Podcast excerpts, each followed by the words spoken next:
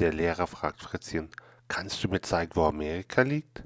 Fritzchen fuchtelt erst unsicher herum und zeigt dann tatsächlich auf Amerika. Und wer hat Amerika entdeckt? fragt der Lehrer. Na, Fritzchen, ruft die ganze Klasse.